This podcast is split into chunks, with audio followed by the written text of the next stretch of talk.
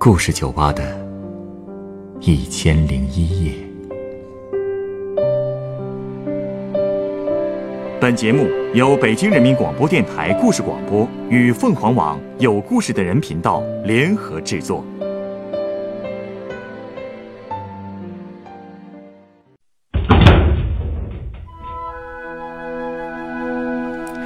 欢迎光临故事酒吧。今天来到酒吧的这位客人是位六十多岁的老先生，他不但长得精神，而且精通书画，年轻时绝对是姑娘们争相追求的对象。可是他的恋爱旅程却并不顺利，到底是什么阻碍了老先生的幸福呢？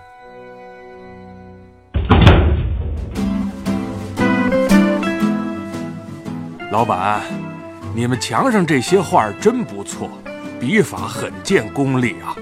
哟，您喜欢书画呀？我呀，从小就喜欢画画，虽然没走专业的路吧，可一直也没扔下。眼下退休有时间了，就经常画两笔。这不，我刚去美协参加活动回来，看见你们这个店门装修的挺雅致，嘿，我就有兴趣说进来看看。欢迎欢迎，快请坐。好，谢谢啊。哎，您手里拿的这个画轴是您的作品吗？这个呀，是我刚完成的一幅山水。为了画它，我在山里住了半年多呢。画了半年多啊，我能看看吗？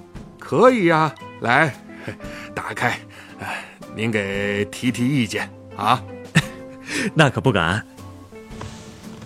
嗯，这幅山水画画的真有灵性。小伙子，你真是太会说话了。哎，我说的是真心话，绝对不是恭维您。嗯，刚才您说您在山里住了半年多，也真是够辛苦的。辛苦？嘿，在山里那段日子才真是享福呢。哦，我一个人在大山里吸着新鲜空气，喝着山泉水啊，整个人呐就跟脱胎换骨了似的。这么舒坦啊！跟你说呀，不光我啊，连我老伴儿都爱上山里的生活了。他呀，隔三差五的到山里来找我。他一来呢，就满世界挖野菜啊，张罗着给我包野菜馅的饺子。哎呦，你是不知道啊，这山里的野菜拌上小磨香油啊，包成饺子，哎呦，那叫一个香啊！我们两口子吃了这野菜饺子，连什么血压、血糖啊都不高了。我看啊，吃野菜只是一个方面，关键是山里的环境让您二老精神放松。这精神上一放松啊，身体自然就好了吧？嗯，你还说的真对。我老伴儿啊，平时除了给全家人做饭，还要照看刚会走的小孙子。哎呦，成天忙的跟打仗似的。到了晚上啊，就直嚷嚷腰酸背疼，聊天啊都懒得聊了。可是这一进山呐，他就跟变了个人似的，不仅精神头来了，这话也特别多。是不是经常跟你唠叨张家长李家短的？他可没那么嘴碎啊，主要啊还是回忆我们俩几十年经历的事儿啊。嗯，上了岁数的人啊，好像都挺爱回忆往事的。我爸妈也这样。是啊，昨天下山的时候，我老伴儿还说呢，跟我过了四十多年了，他最看重的就是我的耿直和厚道劲儿。阿姨对您的评价够高的呀。您还没听他这后半句呢。后半句怎么说的？哎，他后半句说了，我倒霉也倒在这耿直的臭脾气上了。哎，这话怎么说啊？呃，容易得罪人呗。哈，不过呀，要不是年轻时候得罪过人，估计我娶的就不是我老婆了啊。我怎么听着有点糊涂呀？别急啊，听我慢慢的跟你说。好，好，好，不急不急，您先喝点水啊。好，谢谢啊。我这老伴儿啊，其实不是我的初恋啊，在他之前，我陆陆续续的见过好几个对象，可惜呀，都没成。这和您得罪人有什么关系啊？哎，说起来话就长了。我年轻的时候啊，在一个大厂子的计划科当统计员。刚进厂下车间的时候，车间里有一个姓韩的主任，是我的顶头上司。这个韩主任平时嘻嘻哈哈的，哎，也爱打个篮球什么的。我们大家跟他关系处的也不错。没想到啊，有一次给灾区捐粮票，却让我跟这个韩主任结下梁子了。为什么呢？那年呐，驻马店发大水，灾情特严重，厂里呢就号召大伙儿给灾区捐粮票，要求每个人最少捐八斤。其实那会儿大伙手上也没有那么多粮票啊，就把平时吃饭的这饭票啊省下来捐了。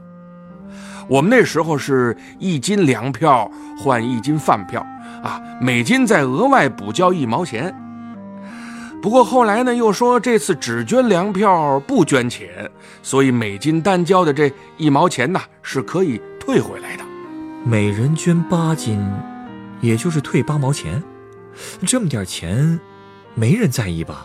嘿，这点钱呐，搁现在连根冰棍也买不了。可是，在那个时代，还真不是个小数字。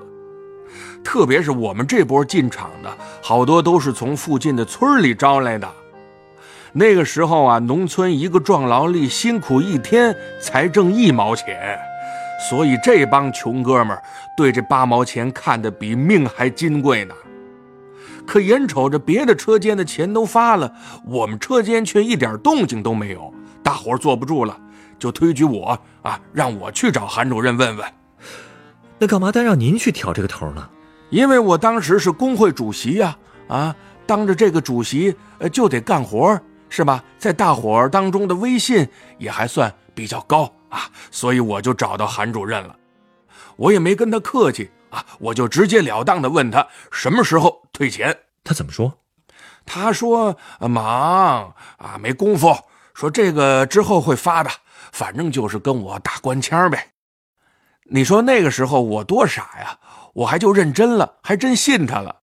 回来之后啊，还替他跟大伙解释，让大家多体谅。难道说这钱后来还是没退？是啊。我们又等了一个多月，韩主任还是没有给大家退钱的意思。这时候，有人听食堂管理员说，说这钱呢早就发到韩主任手上了。一听这话，村里的哥们们哎就坐不住了，他们又催您去找领导了。是啊，我不能不管这事儿啊，我就又找到韩主任问他啥时候能退钱。结果呢，他还是。啊，外甥打灯笼照旧啊，打着官腔说啊，没工夫，忙过这阵再说吧。我一听就急了，我指着鼻子问他，是不是想独吞大伙的钱？他呢也是做贼心虚，心里有鬼，当时那脸就绿了，扯着嗓子说我啊，诬陷他，呃，栽赃好人。嗨，我是气得不行啊，拉着他就去找食堂管理员对峙。他呢不敢去，就使劲的推我，哎呦，差点把我推一个大跟头。我急了，我扑上去就跟他扭到一块儿了。啊，这个姓韩的呀，是军人出身，有那么一身牛劲儿。哎，要不是有人拉架，我跟你说呀，我还不准 被他打成什么样呢。哎，这件事我个人觉得吧，您有点冲动了，直接跟领导杠，很容易吃亏的呀。嗨。年轻气盛呗，所以这事儿过后啊，韩主任恨死我了。有事儿没事儿就在会上指桑骂槐的敲打我。那些村里的兄弟们一见这个阵势啊，也不敢再提退钱的事儿了。有人怕受牵连呢，还故意躲着我。哎，见了我就绕着弯走。你说我为大家出头，却最后落了这么个结局，冤不冤呢？哎呀！这人呐，那段日子啊，我一直提心吊胆的，因为他是我的顶头上司，县官不如县管啊。直到半年后，厂长啊派我去统计班学习，哎，我这算解脱了。学习回来呢，我就被调到计划课了，彻底跟这位韩主任拜拜了。再后来呀，我就彻底把这事儿忘了。可是啊。这篇刚翻过去，我妈那儿又开始闹腾喽。怎么了？主要是我那年都二十六了，还没对象呢。这个岁数在那个年代，那就得算是大龄青年了。我妈为这事儿啊，急得血压都高了，隔三差五的给我写信催婚啊，还到处托人给我介绍对象啊。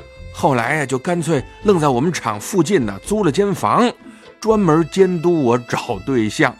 嚯，看来是真急了。那会儿就没人给您介绍吗？有啊。当时我们宿舍的工友啊，就给我介绍了一个叫呃田春如的姑娘，小田儿长得挺漂亮，人也挺随和，我第一眼呢就瞧上了。我们那会儿谈恋爱不兴什么看电影啊啊喝咖啡什么的，顶多就是出去啊溜达溜达啊。其实这遛马路还得躲着点人呢。每天下班啊。我就带着小田儿去郊外啊，那人也少，没熟人。嘿嘿，借着夕阳的余晖，我给他画像。哎，小田儿也会给我唱歌。有时候运气好啊，还能抓点什么小虾、小鱼什么的。我把鱼虾带回来交给我妈，我妈不用多少油，妈就能整出一顿河鲜大餐。小田最喜欢我妈做的。清炒河虾了，我这感觉小田儿已经像您家的半个媳妇了呀，怎么后来就黄了呢？嘿，倒霉就倒在我这个属相上了。属相？有一天呐，小田突然就哭着来找我说，他爸妈不同意我们的婚事，因为我属虎，他属龙，我们俩在一起啊是龙虎斗，这犯着相的啊，这么迷信啊？是啊，你说这种理由我能甘心吗？我就跟着小田直接去他们家了。结果呢，他们家老爷子哎客客气气的给我倒了一杯酒，然后又把那套龙虎斗的说法又念叨了一遍。我在那儿是磨破了嘴皮子也没用啊，人家就是铁了心了，认定我和他闺女犯相，这门婚事成不了了。我一听人家把话说的这么绝了，我也不好意思死皮赖脸的再磨下去了，一狠心，扭头我就从他们家出来了。我能听到小田哭的那叫一个惨呐，我都不敢回头看他。哎，哎呦，这太可惜了，这么一折腾啊，我一下子瘦了十多斤，整个人就像泄了黄的鸭蛋似的。可把我妈给心疼坏了，没别的，嘿，赶紧发动亲戚朋友，接着帮我找对象吧。那后来，您就遇到了现在的爱人了？哪儿啊？后来啊，我们厂的何师傅又给我介绍了一个储备公司的司机，这姑娘是个独生女，模样也挺俊。哎，我们见了面之后啊，也挺来感觉哈。可是处了一段时间之后啊。女孩他妈又托人捎话来了，嘿，我一听啊，还是那一套，说我属虎，她闺女属兔，这门亲事要是成了，是兔入虎口，非死即伤啊！啊，这怎么又来了呀？是啊，后来又有人呢，陆陆续续给我介绍了几个对象，也都是因为属相不合黄了。你说我怎么就这么倒霉呢？哎，难道说是属虎的，哎，就找不着媳妇儿？这听着，好像不仅仅是属相问题那么简单了。我也觉得不对劲儿啊！我妈不信那个邪，还拼命张罗着给我找对象。这回呢，他让介绍人在年龄上尽量往大了找，啊，哪怕大个三五岁都成，就是坚决不要属龙的和属兔的。后来我又和我们飞机场的一个技术员谈上了，这姑娘和我同岁，我们俩第一次见面，我就把我的属相、生辰八字跟她都说了。我说：“你先回家征求你爸妈的意见，嗨，要说不同意，呃，再犯相什么的，呃，就赶紧散了，呃，别往下谈了，那不是浪费时间吗？” 您这是啊，一朝被蛇咬，十年怕井绳啊！是啊。我还真怕我们俩一热乎起来，他们家那边又出什么幺蛾子，所以啊，咱先把丑话说明了吧。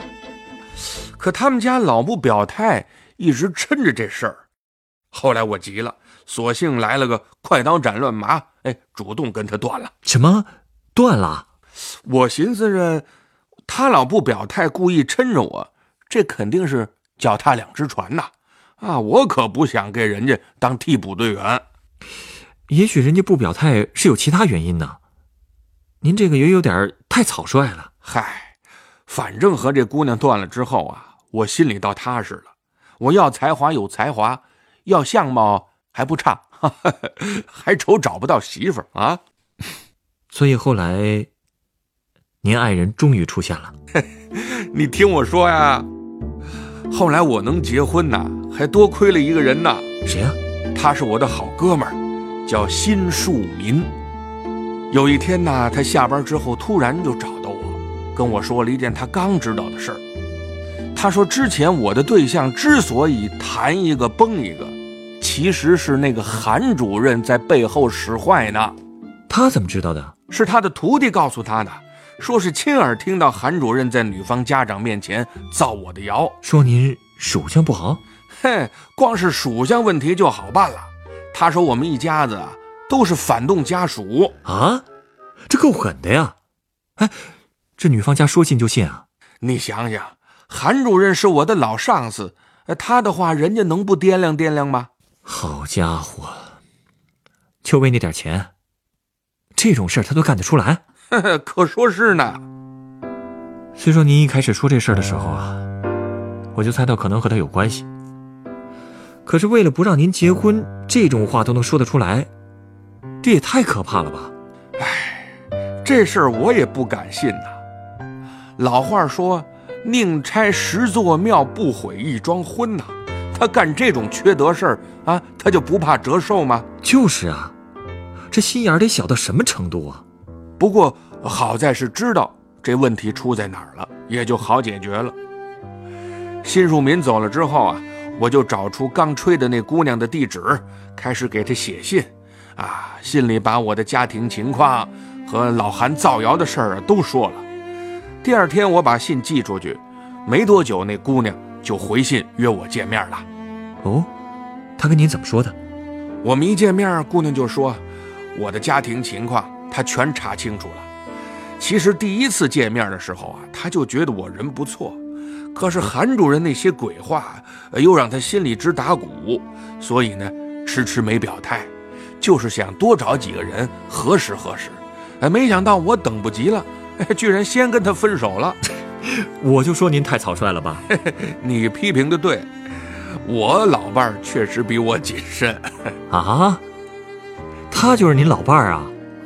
是啊，我们俩的亲事办的那叫一个体面，光接亲的小车啊就七辆，七辆车迎亲，在您那个年代不多见吧？那可不，结婚当天啊，我还把老韩请来了。当着大伙的面，是恭恭敬敬的敬了他一杯酒。哎呦，他那个脸呐，立马臊得跟紫茄子那色儿似的。后来没几年呢，他就因为肝癌去世了。你说这是不是报应？嗯，是不是报应啊？我不知道，但都说大怒伤肝。他这样的心胸，估计平时一定没少为了各种事儿生气。其实所谓报应，在我看来。不过只是自己的行为导致的结果罢了。嗯，有道理。嗯，哎，您稍等啊，我突然想到了一杯鸡尾酒，要送给您。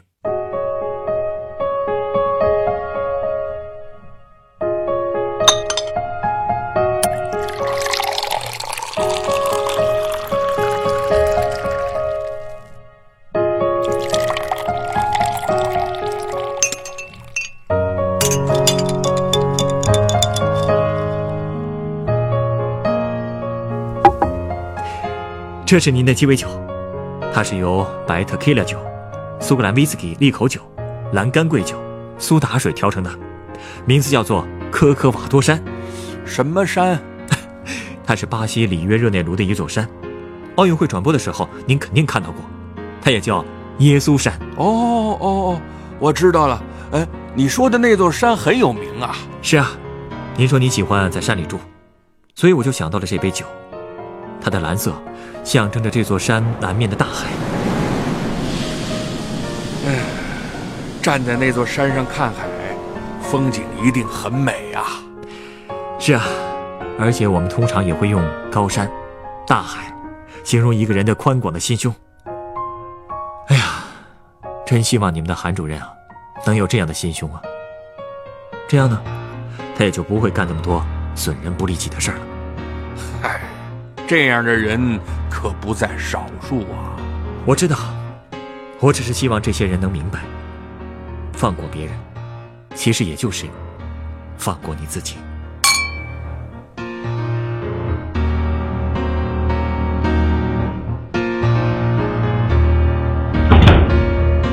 本故事选自凤凰网有故事的人独家签约作品《结婚难》，工会主席和他的爱情故事，原作点墨山人，改编藏灵，制作陈寒，演播尚远、晨光，录音严乔峰。